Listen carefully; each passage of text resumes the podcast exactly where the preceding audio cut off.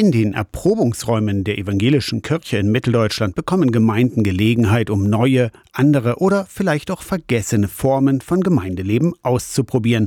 Einer von rund 60 dieser Erprobungsräume ist in Merseburg das Trauercafé Atempause. Die Idee mitgebracht hat Christiane Kellner, leitende Pfarrerin im Kirchenkreis Merseburg. Sie möchte Tod und Sterben aus der Tabuzone holen. Sie haben keine Aussegnungen mehr, sie gehen nicht mehr durchs Dorf oder durch die Stadt mit dem Sarg bis zum Friedhof nicht mehr sichtbar. Teilhabe an Leben und Sterben der Menschen, Trösten und Hoffnung geben gehören für Christiane Kellner zu ihren wichtigsten Aufgaben als Pfarrerin.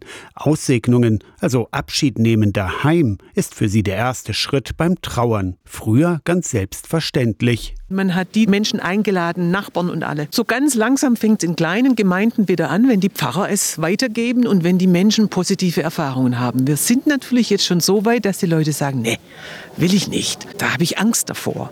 Und da braucht man ganz intensive Begleitung, dass Menschen diese Angst verwandeln in Trauer. Das Trauercafé Atempause im alten Blumenladen am Merseburger Stadtfriedhof ist ein niederschwelliges Angebot, um ins Gespräch zu kommen mit Menschen, denen es vielleicht ähnlich geht. Ehrenamtliche öffnen einmal die Woche am Donnerstag das Trauercafé. Einmal im Monat oder auf Anfrage ist auch die Krankenhausseelsorgerin vor Ort. Aus der Kirchenredaktion Torsten Kessler, Radio SAW.